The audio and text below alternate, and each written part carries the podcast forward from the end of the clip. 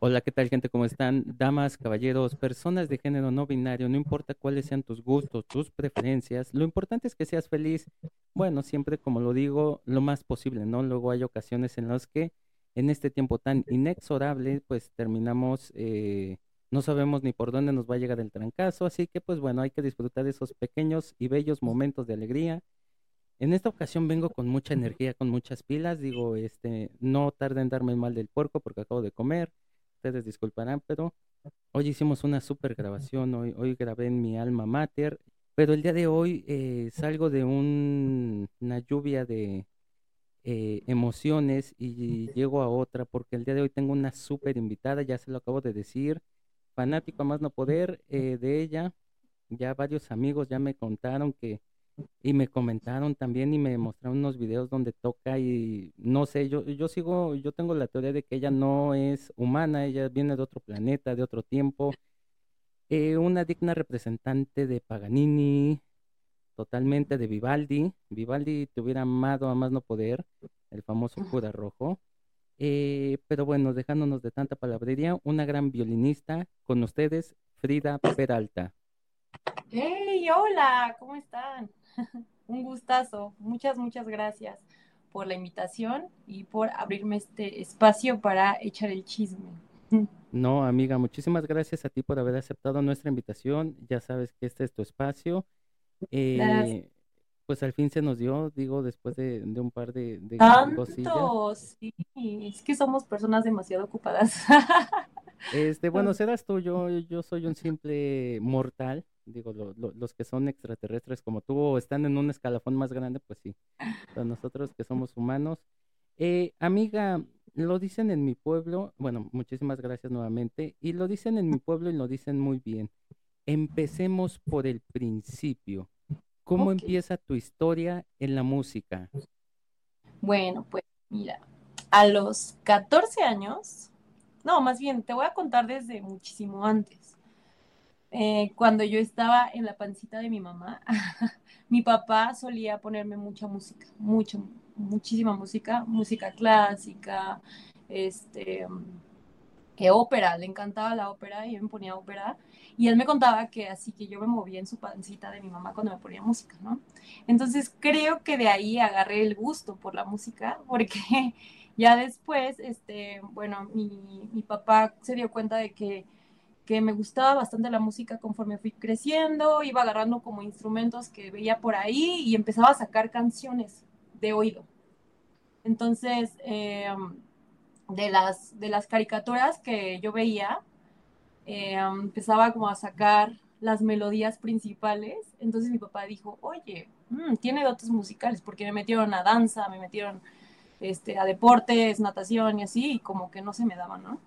Eh, pero ya me empezó a meter a la música, me metieron a clases de piano a los 10 años y me gustaba, pero como pues era una niña y, y, se me daba bastante bien, pero como era una niña yo quería jugar, ¿no? Entonces como que yo, pues yo no, no, no estuve tanto tiempo en, este, dedicada al piano. Pasó tiempo, pasaron tres años y dije, no, sí me gusta la música, eh, me gustaría entrar a clases de piano otra vez. Ya me, me llevaron a una casa de cultura en Azcapotzalco y iba por clases de piano, pero no había clases de piano, creo que el maestro de piano ya no estaba y entonces estaban dando violín y mi papá me dijo, oye, ¿no te gustaría estudiar violín? Y yo así, mm, nunca había pasado por la cabeza, pero pues sí, puede ser. Entonces nos quedamos a ver una, una clase y de ahí empezó todo. A los 15 años, fue a los 15 años que dije, bueno, va, vamos a entrarle entonces, pues ya de ahí empecé a tocar un poquillo y lo dejé, lo dejé tres años después, pero la música es hermosa, entonces regreso a mí. Por arte de magia regreso a mí. Eh, sí, yo siempre lo he dicho, uno puede uno creer o, pensar que puede uno salir de la música, pero la música jamás va a salir de uno y ahí te encargo. Este, pero amiga, eh, me da curiosidad, eh, ¿qué, te, ¿qué vistes en el violín o qué te dio o, qué pasó con el violín que te atrapó? Porque yo siempre lo he dicho, eh, cuando un instrumento te atrapa, No lo sueltas, tengas la edad que tengas. Entonces, ¿qué te dio el violín que te atrapó, que dijo, ok, vamos a, a entrarle y que hasta la fecha sigue siendo tu instrumento? Pues mira, sobre todo ver cómo a mis compañeros, cómo iban evolucionando, porque éramos bastantes, ¿no? Entonces habían de todo, de todas edades, habían niños, habían adolescentes, habían señores, habían pues, de todo, ¿no? Entonces yo veía como cómo iban eh, avanzando ellos y yo dije, pues yo tengo que hacer lo mismo. O sea, de plano, el, pues en, en realidad el violín, pues es un instrumento que se ocupa mucho para la música clásica, ¿no? Y yo escuchaba mucha música clásica hace tiempo ya no soy de escuchar música clásica, pero yo escuchaba mucha música antes. Entonces dije, yo quiero hacer eso. Yo quiero llegar a sonar así algún día. Y pues eso fue lo que me motivó a, seguir. Pero pues obviamente hay altas y bajas, ¿no? Hubo un momento donde pues la adolescencia, eh, preocupaciones, eh, la escuela, eh, bueno, yo entré a una preparatoria de artes, que es el CEDART, Luis Espota, y en cierto punto sí me ayudó porque pues ahí estudié, ahí como que ya me especialicé un poquito más en, estudiar eh, armonía, y entrarme, y adentrarme un poquito más en, lo técnico, ¿no? Eh, pero, pues como tenía demasiadas tareas, fue como de no, ya, ya no puedo más con tanto estrés.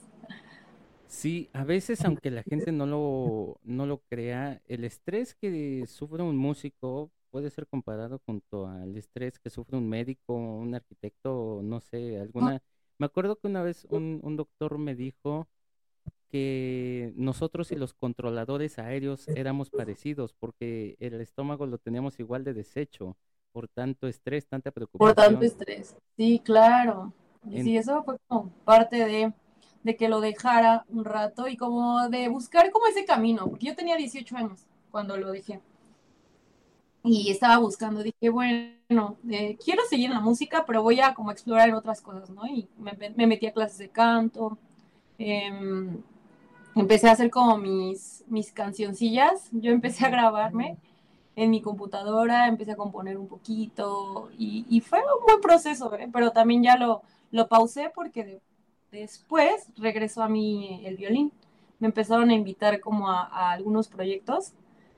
Y yo así de, es que ya tiene tres años que no agarro el violín. No sé qué hacer, ¿no? Y me dijo, no, pues inténtalo. Y de ahí, a los 21, exactamente, fue cuando volví al violín ya de lleno. Me invitaron a dos, dos este, proyectos. El primero fue con Daniel Vander, de la Vanderbilt Ajá, él fue como el que me, sacó de ahí de mi zona de confort. Me dijo, oye, pues vente conmigo, ¿no? Vente a, tocar conmigo unas cancioncillas. Y ya después eh, entré con Molinet Cinema.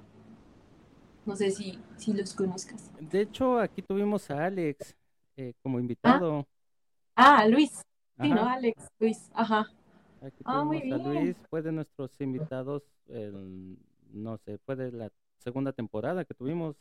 Estuvimos oh. platicando de Molinet. De hecho, habían sacado ese, ese violín, perdón, ese video donde estaban, o ese vestuario donde eran vaquitas, algo por el estilo. ¿Como con botargas? Ajá. sí. sí, sí, sí. Pues La de, bicicleta. Ajá, entonces, este, sí, obviamente conocemos a Molinet, una, una gran banda y grandes amigos. Eh, pero bueno, Frida, eh, regresas y cómo es darse cuenta que el instrumento es tan noble y que la música es tan nata para ti que pues el tiempo no había pasado mucho, o sea que fue como de que, ok, o sea, la música te dijo, aquí sigo, disfrútame. Pues fíjate que no fue así de sencillo, ¿eh? porque pues obviamente los, los dedos pues se, se entorpecen, entonces fue como volver un poquito a empezar, pero a machetearle, o sea, a estudiar, a volver a, como a sacar canciones, porque me gusta mucho sacar canciones de oído. O sea, sí sé, sé de lectura musical, sí sé de armonía, de algunos este, conceptos básicos de la música, pero creo que se me da mucho hacerlo de oído. o sea, me pones una melodía y ahí, estoy. creo que eso es lo que se me da más. Y, y eso está muy bien, ¿eh? porque hay, muchísima, hay muchísimos músicos y gente que si no tienen una partitura enfrente, adiós, no, no, no toco. Sí, ¿eh? de verdad, o sea, sí, sí, sí me ha tocado. Entonces eso Pero bueno, está padre como tener esos dos, esas dos, este, pues, armas, ¿no? O sea, puedes leer, pero también puedes como escuchar, ¿no? Y sacar de ahí algo. Algo, sí, también porque, eh, bueno, al menos a mí me, me acuerdo que uno de mis maestros de improvisación me decía es que eso te, te da muchísimas armas y de ahí te puedes agarrar porque a lo mejor escuchaste tal solo en tal lado y para la música popular más que nada, ¿no? Porque ves que la música académica, la clásica, pues sí es muy, muy ah, claro, Este, bueno, y platícame un poquito cómo te fue en estas dos bandas, cómo te fue con Molinet, con la otra banda, cómo, cómo la pasaste, cómo la vivías. Ay, súper bien, la verdad es que fue, fueron gran parte de mi crecimiento musical, obviamente, fueron así, fue algo muy bonito para mí porque pues yo ya, ya no estaba en la música y de pronto ya estoy en dos bandas, ¿no? Entonces fue así como de, oh, sí, tengo mucho trabajo por hacer, pero sí me impulsó bastante a seguir creciendo y a seguir haciendo, ¿no?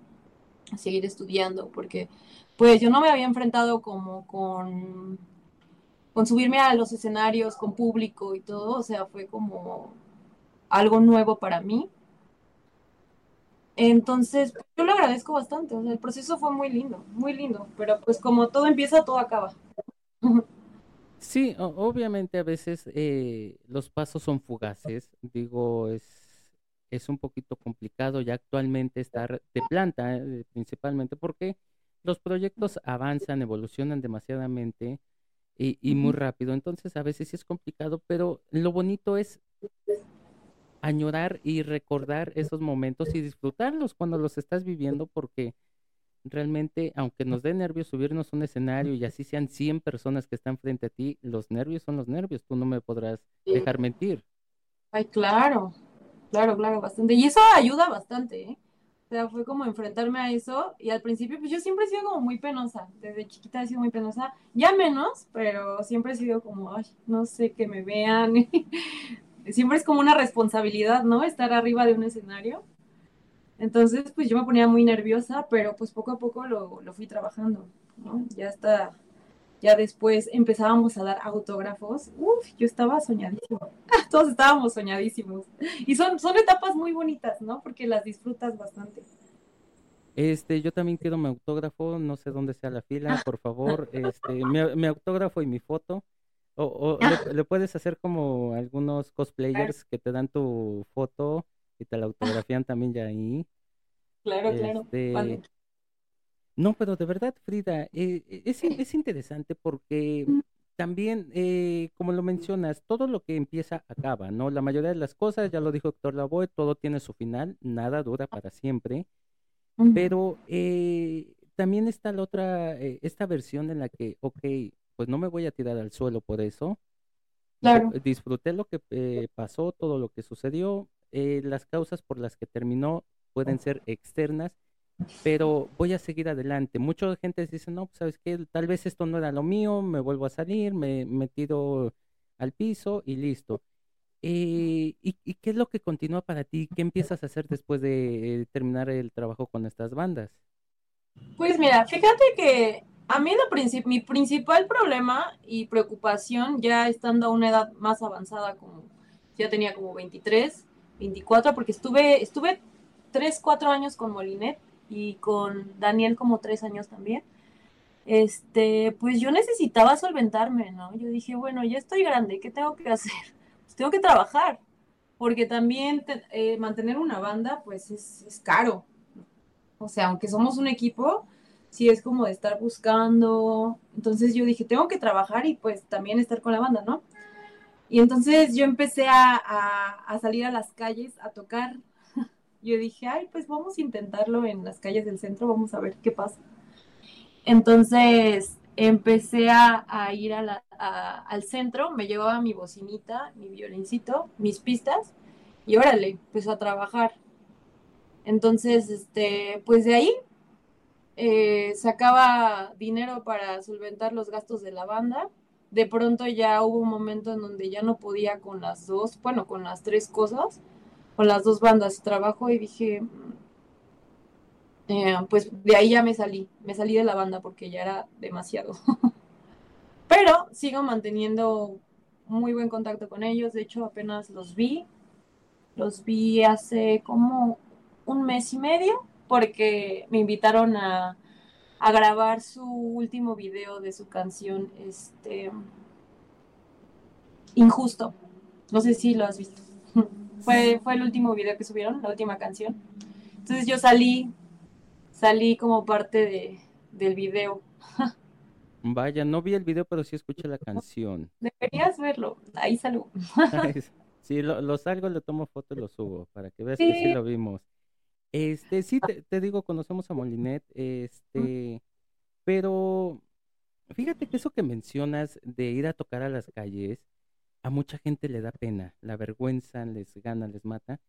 Y yo, yo o sea, yo, yo conozco mucha gente, yo lo hice en muchas ocasiones y no le veo nada de malo. Aquí muchos de nuestros invitados lo han hecho. Eh, el máximo exponente que yo conozco que le ha hecho así, eh, Pedro de la Triciclo, el saxofonista, lo hace y realmente yo no le veo nada de malo, ni lo veo denigrante, ni lo veo con algún problema. Digo, hay gente que lo estigmatiza y es que no, yo este, no me pasé ocho años estudiando para eh, terminar tocando en una calle. Ay, cálmate. Ay, al contrario, o sea, te haces, te abres al mundo, ¿sabes? Es porque empiezas a conocer más gente. Y sí, mucha gente tiene como mucha onda con eso, piensa que es denigrante, pero pues em, para eso te tienes que quitar esa mentalidad, obviamente, desde un inicio para no sentirte mal. Al contrario, estás, estás haciendo una labor muy bonita hacia el mundo, ¿no lo crees? Estás entregando algo a la gente que pasa, quizás una persona tuvo un día muy horrible y pues tú con tu... La música es sanadora, entonces pues si tú entregas tu música puede que cambies, ¿no? La percepción de alguien o el día de alguien, no sé, puedes hacer un cambio y eso es muy bonito, eso es un regalo. Lo acabas de decir, digo, no existen mejores palabras que las que tú dijiste. Eh, la música es para sanar el alma en muchas ocasiones y imagínate, a lo mejor eh, te ha pasado de todo en un día, creo que a todos nos tocó, no ha tocado este día y a veces en el camión, en el taxi, en el servicio de transporte, en la calle nos hemos escuchado una canción que nos ha ayudado y como que nos da ese, e, ese como de que respiro de que, ok, pues a lo mejor todo va a mejorar. Digo, puede que sí, puede que no, depende ya eh, a veces también de la suerte. Pero está muy chido esto de que hay que compartir. También se supone que la, una de las intenciones de la música, a mí que me enseñó, eh, mi maestro fue Beethoven y ahí estuvimos con Mozart y todo eso, yo que soy un dinosaurio en la música, a mí me dijeron, es que una de las cosas que debe de tener la música es compartirse, o sea, la música es para compartir, no para tocarse en una casita y en un cubículo de, de estudio. A mí me dijeron, la música es para compartirse con el mundo, porque es un lenguaje universal. Exacto. Yo creo que la música tiene una misión, ¿no? Tiene una misión en este mundo. Y pues nosotros, pues nada más nos queda compartirla. Cumplir esa misión, básicamente. Y qué mejor que tú eh, que la compartes de esa forma, de verdad. Yo sigo, yo sigo inspirado con ese último video porque de verdad, eh, eh, esa, bueno, hablamos de una canción que es Volare de Gypsy King, ah, una, una de mis canciones favoritas, de esas que yo reproducía yo hace muchísimo tiempo en esos reproductores de computadora, como 300 veces. Creo que una vez me salió la notificación de que seguro no quieres escuchar otras canciones, tenemos como 300 Órale. Este, pero sí, lo conocí muy bien. Em, y bueno, amiga, eh, ¿Qué pasa después de que estás tocando eh, al público así en, estos lugares? Pues, de hecho, conocí ahí a mi actual novio también. Valió la pena ir a las calles, porque él también, él también es músico y él es saxofonista. Entonces, pues ya de ahí hicimos un gran vínculo, nos conocimos en una junta y de ahí, pues los dos dijimos, pues hay que hacer algo, ¿no? Hay que, hay que hay que fusionar estos dos instrumentos y comenzamos a hacer un proyecto que no tiene nombre, pero pues prácticamente nos vendemos para eventos sociales, yo también. Entonces, este, pues de ahí ya estamos en, en esas, de andar por, por allá tocando en todos lados, en donde quieran. Sí, en donde se pueda, en donde me llamen, en donde me paguen y me den comida, yo estoy. Exacto. Ah, y después, bueno, ya después de, las calles viene aquí un giro enorme en mi vida, que fue un mensaje de una amiga que me dice, oye, este, están buscando violinista para un restaurante en Polanco. Y dije, ay, muy... ah, porque aparte había pasado la pandemia, ¿no? Entonces la pandemia fue durísima, durísima para, yo creo para todos, ¿no? Pero sobre todo para los artistas que de plano sí no teníamos pues chamba, no teníamos público. Entonces, pues era mi única fuente de ingresos, pero pues, ahí sí se nos vino todo abajo. Entonces la pandemia la vivimos fatal, pero ya después pasó esto y fue cuando me mandan este mensaje una amiga del CEDART, que por cierto le agradezco infinitamente que me haya mandado este mensaje porque sin ella no hubiera pasado absolutamente nada. Entonces me, mandó como el, flyer, bueno, de, la convocatoria para, andaban buscando violinistas para un restaurante en Polanco. Y yo dije, ay, pues sí, ¿no? Entonces ya fui, fui a audicionar junto con otras cuatro chicas y afortunadamente me quedé. Y de ahí, pues cambió mi vida totalmente. Bueno, yo creo que si no te quedabas, había que mandarle a hacer una revisión a esta persona, eh, porque digo, no es porque seas mi amiga, pero la verdad es la verdad, o sea, podemos, eh, podemos jugar al vivo de o al, o al conocista de que no, yo sé cómo se toca, pero uno debe uno de reconocer cuando una persona toca bien y más que eso cuando transmite una sensación porque uno puede uno estar tocando una canción, un bolero, digamos, este, uno de Astor Piazzolla, ¿no? El Libertango, por ejemplo. Pero si no transmites, si no eh, das esa vibra de, guapachoso, de animado, de eso, no tiene sentido. Y, Frida, tú eres, eh, eh, repito, sin ser, no es porque seas mi amiga, tú, tú transmites esa buena vibra, esa onda, esa eh, esa comodidad que te sientes de que la música pasa a ser parte de tu entorno, o sea, no, no te fijas que está tocando una persona, más allá de eso te, eh, te sientes como en esa nubecita en la que disfrutas y puedes estar haciendo tus actividades y ya, ya lo estás disfrutando. Sí, pues, gracias, sí, o sea, obviamente de sacarle buen sonido al violín, pues sí son años, ¿no? Porque yo me escuchaba hace tres años y pues sí, sí ha habido cierto, eh, cierto crecimiento, ¿no? Porque, o sea, un violín es muy complicado de, ecualizar. Eh, por ejemplo, yo que toco el violín eléctrico, es súper, súper complicado encontrarle buen sonido. Entonces, cuando yo entré aquí a trabajar a Polanco, se llama Parolén, donde, donde yo trabajo, es un restaurante italiano. Eh, ay, no, no, no, pues yo no sabía nada de, de, ecualizar un instrumento nuevo, porque por cierto yo no tocaba el violín eléctrico, nunca había tocado el violín eléctrico. Es la misma, digamos que es la misma, la misma posición, las mismas notas y eso, pero sí cambia el sonido. Entonces, yo al llegar al restaurante sí fue así de, ay, ¿qué voy a hacer? No, no, no me suena bien esto. Entonces sí fueron meses de estarle buscando ahí un buen sonido para que todo fluyera, porque si yo no tengo buen sonido, eso me pasa mucho, si yo no tengo un buen sonido en mi instrumento, yo me pierdo, o sea, me desconcentro, eh, no me siento cómoda, y he notado que cuando yo me siento, bueno, cuando tengo un buen sonido, y ecualizado, volumen, todo, es cuando yo fluyo y las cosas salen increíblemente bien. Entonces, pues sí, ha sido un proceso largo.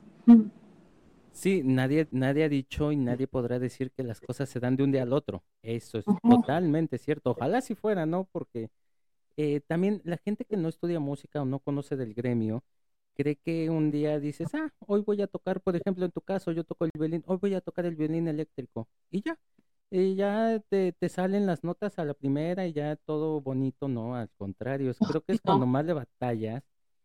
Eh, pero Frida, eh, te hemos visto tocar en varios lugares, tienes creo por ahí una fotito en, Francia, no, no tengo bien el dato. ¿Cómo ha sido eh, tocar más o menos en esos lugares esa experiencia? Pues mira, para mí el hecho de haber ido a Francia fue como un sueño cumplido porque pues yo en la vida me imaginé, ¿no? Haber este, estado allá siempre veía así en las películas Francia y es como el lugar de mis sueños, ¿no? Siempre fue el lugar de mis sueños. Entonces, em, yo entré a trabajar aquí, me empezó a ir muy bien económicamente y dije, ahí está, puedo cumplir mi sueño con esto, ¿no? Entonces, pues empecé a ahorrar, este, pues me puse las pilas igual para, para empezar a grabar cosas em, en mi estudio. Este es como mi pequeño estudio donde estoy ahorita. Y llevarme algunas pistas allá. Em, yo iba con la mentalidad como de, de, vacacionar en realidad, pero dije, ya que estoy allá voy a hacer contenido. Entonces me llevé mi violín acústico. Em, un violín acústico por sí solo, pues, suena un poquito triste, quizás. Y entonces como que no, no, no, yo no pensaba como en llevarme una bocina o así. Entonces mi plan fue llevar mis pistas eh, y editar mis videos, ¿no? O sea, realmente no toqué como tal en un lugar, solamente hice contenido. Pues con los paisajes de ahí era como, wow, era impresionante. Pero, ay no, estuvo cañón porque cuando la primer, el primer día que saqué el violín para grabar mi video, no, mis dedos estaban congeladísimos. O sea, de plano dije, no, no, no, yo no podría vivir aquí, no podría tocar nunca, porque hace, mucho frío allá, mucho, mucho frío. Entonces mis dedos estaban así como entumidos y me costó mucho trabajo hacer los videos, mucho, mucho, mucho trabajo. Pero en realidad um, no toqué como tal para alguien o para un foro así, solamente fue hacer contenido. Y a la gente, chistosamente, le, le, le llama mucho la atención. A la gente de allá como, fíjate que estuve en la parte principal de, de París, donde está la Torre Eiffel, y no vi músicos. Raramente no vi músicos. Entonces, bueno, nada más vi quizás uno en todo el viaje.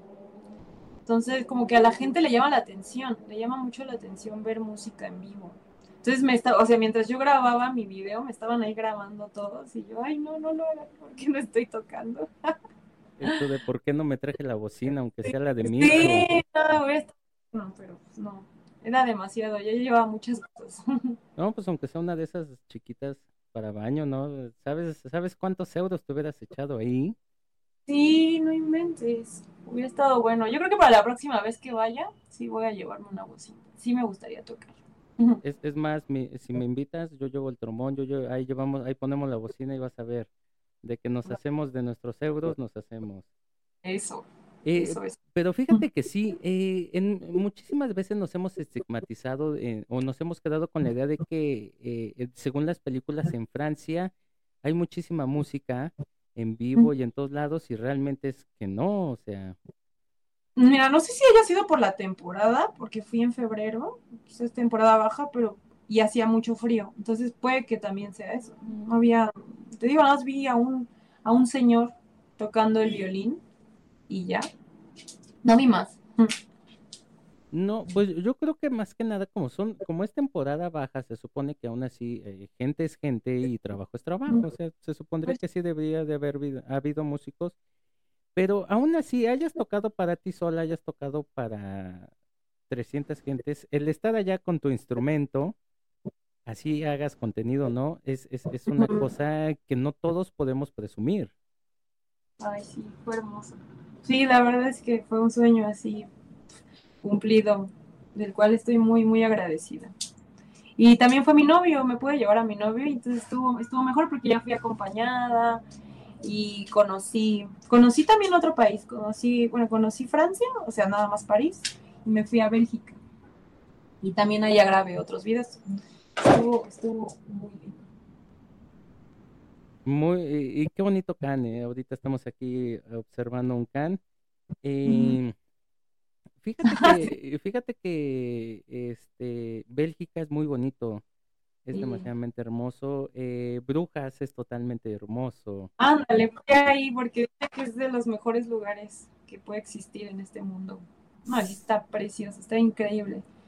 De verdad que se respira una tranquilidad y una elegancia también con la arquitectura y las calles y el ambiente.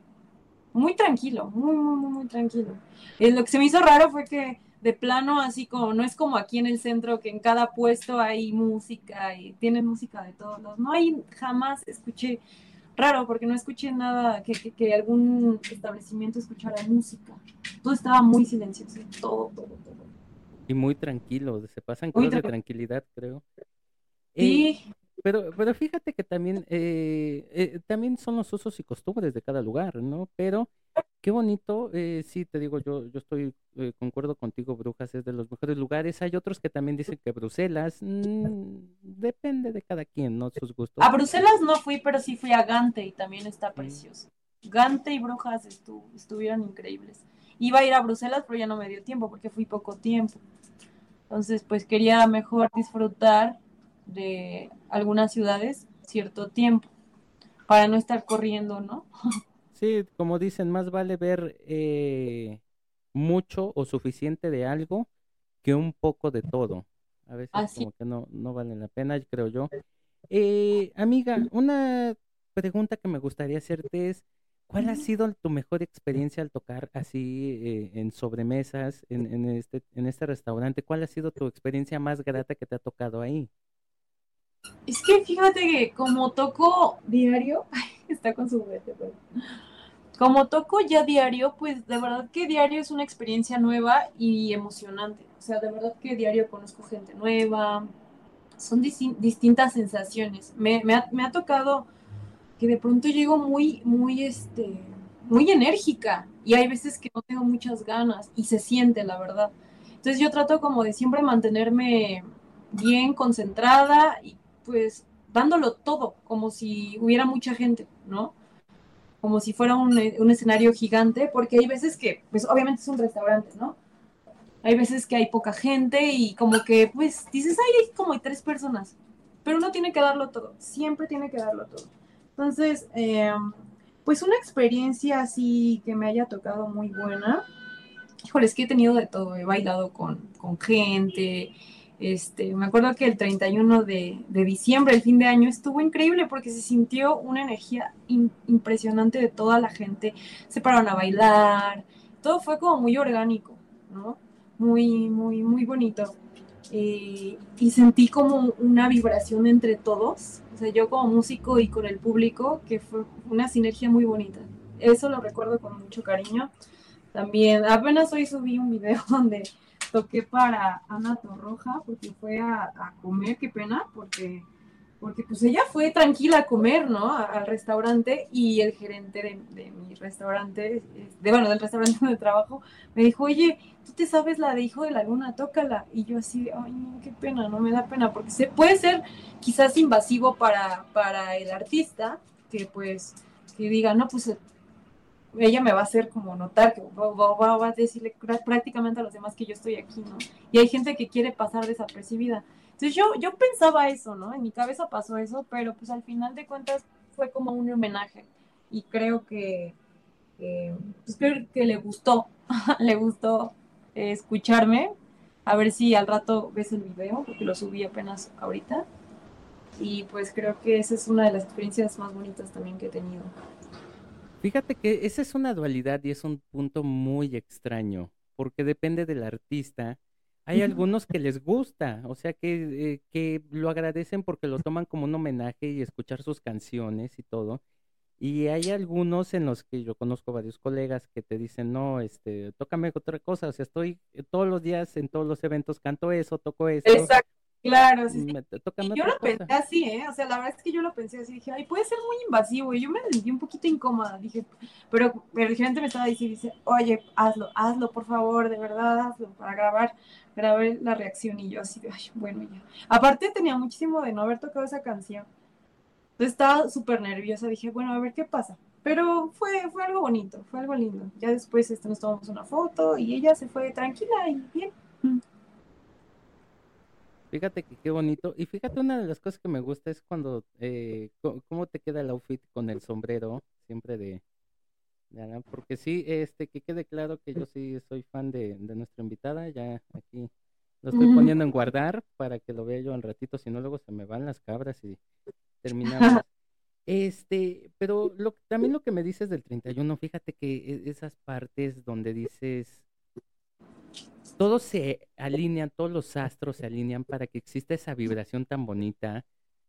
son de las mejores experiencias que a veces eh, te podrán comprar todo en la vida, ¿no? Te podrán decir, eh, te doy mil millones por esto, por esto, por esto, pero tus recuerdos no te los pueden comprar con nada y eso está muy chido porque... Sí, totalmente. Porque aunque te pudieran comprar tus recuerdos, nadie los va a poder vivir como tú los viviste. Exacto, aparte es muy bonito uno como músico conectar con la gente, ¿no? Y, sentir, a mí me ha pasado que cuando yo sé que estoy dándolo todo y suena bonito y suena lindo, veo a la gente, o sea, una vez me tocó, bueno, sí, ya me han tocado algunas veces que pues la gente lo siente tanto que hasta llora, ¿no? Y yo digo, ay, o sea, ¿en serio puedo provocar yo eso? Y sí, porque inclusive yo misma cuando toco, hay veces que me ha pasado que estoy en mi casa estudiando, sacando canciones o tocando una canción que me hace sentir algo. Y de verdad que se me pone la piel chinita, tan simple, o sea, tan, tan solo el hecho de, de, de decir, yo estoy tocando esto para... Wow, no, es una sensación que de verdad no, es inexplicable, es muy bonito. Entonces es una de, también uno, un buen recuerdo de lo que hago ahorita cuando la gente lo siente y hasta, hasta lo transmite, ¿no? Y fíjate que yo siempre he dicho, yo creo que a veces no hay que preguntarse eh, por qué pasan ese tipo de cosas. A veces nada más hay que disfrutarlo y ser feliz y ya. Exacto. Y es muy bonito. Y es bonito que la gente reconozca también, ¿no? Porque también me ha tocado de todo. Hay gente que también no le gusta o sea, hay gente que no le gusta la música o el ruido, ¿no? También, o sea, me, me ha pasado que una vez un cliente pues no le gustaba la música y se fue, ¿no? Y uno va aprendiendo, pues es que tampoco le puedes gustar a todo el mundo, ¿no? O sea, hay gente que le gusta y hay gente que no. Y es respetable totalmente. Entonces tampoco me, como que yo fluyo, yo nada más me dejo llevar. Ya no voy con expectativas de, de nada. La verdad es y eso me ha ayudado bastante. Porque pues hay veces que la gente está enérgica, ¿no? En, el restaurante o en general en cualquier tocada o evento. Y hay veces que la gente no va con ese mood, pero uno pues nada más disfruta del proceso y con eso, con eso tengo la verdad. Mm. Con esto, con eso basta y sobra. Eh, pues amiga, eh, pasamos a la siguiente sección que tenemos, eh, que son preguntitas sobre tus gustos personales o tu vida personal, un poquito más allá de tu lado humano, porque quede claro que no somos robotcitos que nos subimos, tocamos y ya nos bajamos y ya nos conectamos a internet para este las actualizaciones o algo así, ¿no? Claro. Eh, amiga, nuestra primera pregunta dice, ¿eres team frío o team calor? Ay, frío. Team frío. Justo hoy, hoy me bañé con agua fría y dije, ay, no, de verdad sí me gusta el agua fría. El, el frío, el agua fría, todo frío. El calor me pone de malas. No me gusta. Que me disculpen los que sean team calor, pero no sé cómo pueden adorar el calor realmente. Ay, sí, no, de hecho mi casa es súper caliente. Vivo en un sexto piso, pero creo que no sé si el sol le da más, pero así vivo con un, ventilador al lado de mí y en la noche lo prendo, porque hace mucho calor. Y, no hay nada mejor que dormir con el ventilador puesto y la cobija encima, ¿no? Ándale, así es. Amiga, siguiente pregunta. Dice, en tu opinión, ¿qué va primero, la leche o el cereal? Ay, no sé, yo siempre le echo el cereal. Como que lo echo primero, le echo un montón y ya después le echo la leche. Sí, porque si no, luego el cereal se pone aguado, no sé. Ándale. sí, pero siempre le echo el, cereal. Siguiente pregunta, dice más o menos así. ¿Crees en lo paranormal? Y si es así, ¿qué es lo más extraño que te ha pasado? Pues sí creo, Em, no me ha pasado mucho, pero solamente una vez me pasó algo muy extraño. Esas veces que cuando, cuando te dicen que se te sube el muerto, a mí me pasaba mucho de chiquita, pero nada más era la parálisis, ¿no? Del cuerpo, que te quedas así y ves como, ah, como que abres los ojos y ves todo, pero no te puedes mover. Y una vez me pasó hace como cuatro años, me volví a pasar y yo así de, ay no, porque es horrible, ¿no? Porque sientes una desesperación de que te quieres despertar o así. Y nunca había pasado nada malo, nunca había visto nada. Hasta esa vez me, me, traumé porque, pues sí vi a alguien, vi a alguien que me tocó el estómago, era como un ser de, agua. O sea, no, o sea, tenía una forma de humana, pero no tenía cara, pero era un hombre. Yo sabía que era un hombre. Y sentí, sentí tal cual. O sea, yo estaba despierta, no estaba dormida. cómo me agarró el estómago. Y yo así, ay, no, dije, ¿quién eres, no? ¿Por qué estás aquí? Y me dijo que se llamaba Héctor. O sea, sí me acuerdo de la información que me dio. Entonces yo en ese momento dije, Dios mío, ¿qué está pasando? Ya me quiero despertar. Y me dijo que se había muerto de cáncer de estómago. Entonces, yo me saqué de onda. De pronto logré despertarme y vi, vi una esfera como de agua saliendo por la puerta. Y eso fue lo más, bueno, lo único que me ha pasado y lo más cañón que, he vivido. Wow, este, bueno, no, con eso es suficiente, yo creo que para qué más. Sí, ya no quiero más. De todos modos, amiga, eh, te hacemos la invitación. Aquí Producción tiene un podcast que se llama Palabras Siniestras, donde hablan de terror. Si algún día gustas mm. acompañarnos, ahí yo soy colaborador. Eh, oh. Estaría súper chido que nos acompañaras un día a platicar de terror, porque ahí contamos historias reales, verídicas, que sí eh, confirmamos luego con amigos conocidos que sí son totalmente eh, reales o que fueron reales y tal vez ahí podríamos analizar lo que te pasó y encontrar una, una respuesta del por qué te pasó. Oye, sí, además yo soy muy fan de lo, lo paranormal, la verdad. Digo, nada más me ha pasado una cosa, pero me encantan las películas de terror, me encanta ver videos paranormales y soy muy fan. Pues eh, si nos aceptan la invitación, eres bienvenida porque eh, hablamos luego de cada cosa y analizamos cada cosa que no, no, no, eh, luego hasta nosotros mismos no podemos dormir. Ay, qué padre, me gusta. me gusta, pero me asusta. Me gusta, pero aún así lo sigo haciendo. Sí. Eh, amiga, siguiente pregunta, dice más o menos así. top 3 de álbumes favoritos. Ay, me encanta Gustavo Cerati. Me encanta su álbum Siempre Soy. Me fascina. Este, ¿cuál otro? Hace mucho escuchaba a Jimena Sariñana porque era muy fan. Bueno, sigo siendo fan, pero ese disco como que me, me marcó bastante en mi adolescencia. El álbum Mediocre me gustaba mucho, me lo sé completito. ¿Qué otro? Eh, ay, no sé qué otro, qué otro, qué otro. Es que tengo tantos, de verdad, escucho tanta música. No soy como, antes sí era más de álbum, pero ahorita soy como más de canciones. Me gusta mucho Pink Floyd también, los Beatles, el álbum blanco de los Beatles me gusta bastante. Wow, no, sí que álbum. Eh, amiga, siguiente pregunta, dice más o menos así, ¿cuál es tu pan de dulce favorito? La oreja, me encanta. ¿Por qué? ¿Por el hojaldre, la forma? No sé, el sabor y es crujiente, me gusta. me gusta bastante. Muy buena lección. Eh, siguiente pregunta. Ah, vamos a, vamos a meterle un poquito de, de polémica aquí. En tu opinión, en la opinión de Frida Peralta, la gran violinista, ¿consideras que las quesadillas pueden o no pueden llevar queso? Pues mira, por lógica deberían llevar queso, pero pues los chilangos somos bien raros. Entonces, pues yo he pedido quesadillas sin queso. De hecho, casi siempre pido quesadillas sin queso porque no me gusta como mezclar tanto el queso con un guisado. Me gustan más solitas. O igual una quesadilla de queso sola. pero sí considero que, todo se puede. Deberían, pero pues tú las pides así. Así es. Correcto, muy buena respuesta. Eh, siguiente pregunta, dice más o menos así. Imagina que eh, encuentras una lámpara mágica, de ella sale un genio y te concede tres deseos. ¿Qué pedirías? Ay, ¿qué pediría? Órale, no lo había pensado, qué buena pregunta. Es que ser inmortal no creo, porque pues imagínate qué aburrido sería. Porque yo sí, o sea, sí le tengo miedo a la muerte, pero también no me gustaría ser inmortal. Sería demasiado.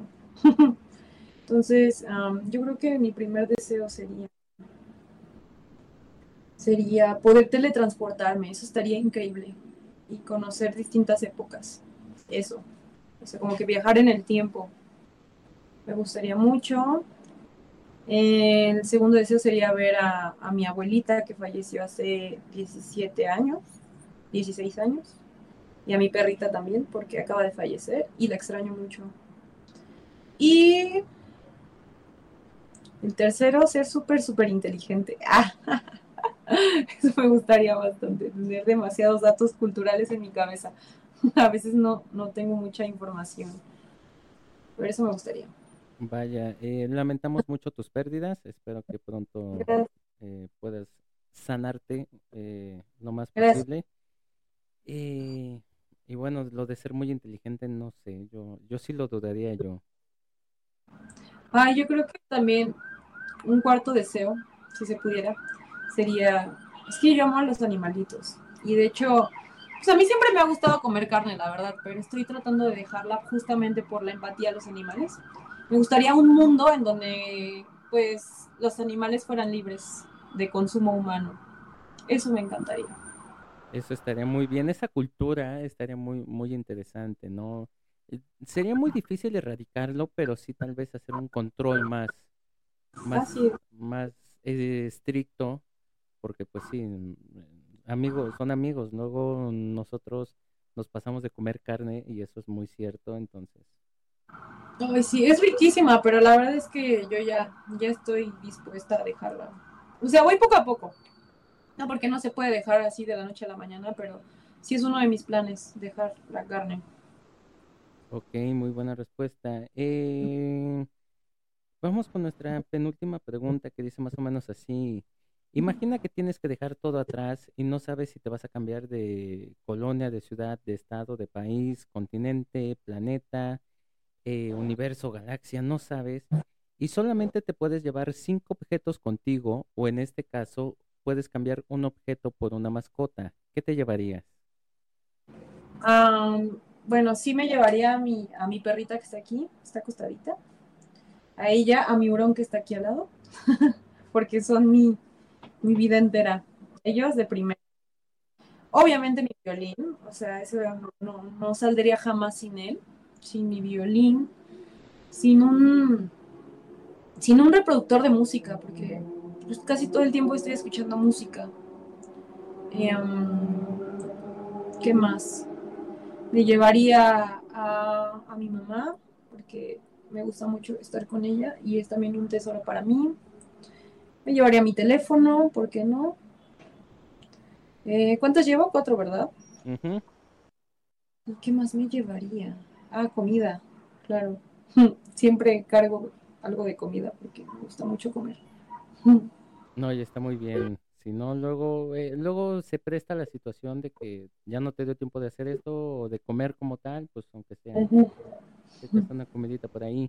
Y vamos con nuestra última pregunta. Digo, tú que dices que eh, escuchas muchísimo música, imagina que es el fin del mundo, el apocalipsis, el final de los tiempos, la apertura en el séptimo sello, como le digan en tus creencias, religión o tus costumbres. Y Frida, tú fuiste la elegida para poner la música que va a sonar de fondo durante todo ese acontecimiento y que todo el mundo va a escuchar. ¿Qué canción elegirías y por qué?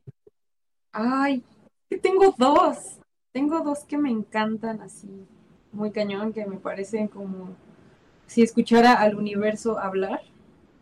Eh, una canción que es muy importante para mí es la de eh, The Great Geek in the Sky de Pink Floyd es una obra maestra, me gusta muchísimo.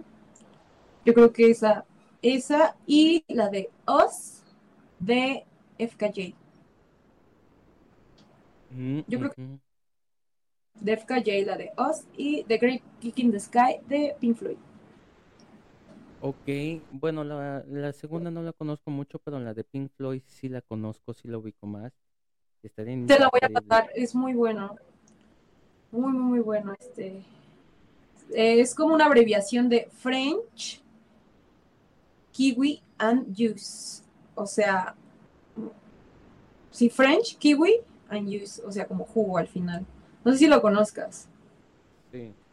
Pero fíjate que ambas canciones eh, podrían ser interesantes porque como siempre eh, le digo a mis invitados, eh, yo creo que la idea de elegir estas canciones sería irnos lo más tranquilo posible, ¿no? O sea, sacar eh, estas energías que tal vez tenemos reprimidas con algunas canciones, como por ejemplo eh, la de Pink Floyd, la podremos sacar muchísimo y irnos más tranquilos, más liberados y más, más en paz con nosotros mismos de cierta manera. Así es. Pues amiga, eh, te deseamos muchísimo éxito en todo lo que venga, en todo lo que vayas a hacer. Esperamos pronto escucharte tocar en vivo. Ya sabes que este es tu espacio. Muchísimas gracias por habernos acompañado y ser parte de nuestros primeros 100 episodios. Ay, muchas gracias. La pasé muy bien. Qué bueno, este, si no, de todos modos nos lo puedes decir, quejas, comentarios, sugerencias, reclamaciones, recordatorios, aquí estamos abiertos. No, todo perfecto. Muchas gracias. No, pues a ti, amiga, muchísimas gracias, eh, de verdad, por tu tiempo, por tu espacio y tus comentarios. Y a ustedes, gente, muchísimas gracias por habernos escuchado en otro episodio más. Ya saben lo mismo de siempre, cuídense mucho, cuídense bien, pórtense mal, niéganlo todo, escondan las evidencias y aquí no pasó nada. Ya si los cacharon, pues ya algo podrán inventarse, su palabra contra la de ustedes y pues que siga sonando esa música, sigan luchando por favor por sus sueños, no se den por vencidos, las cosas tardan pero llegan y recuerden que esto es lo que hay. Adiós a Super Patito y hasta pronto. Thank you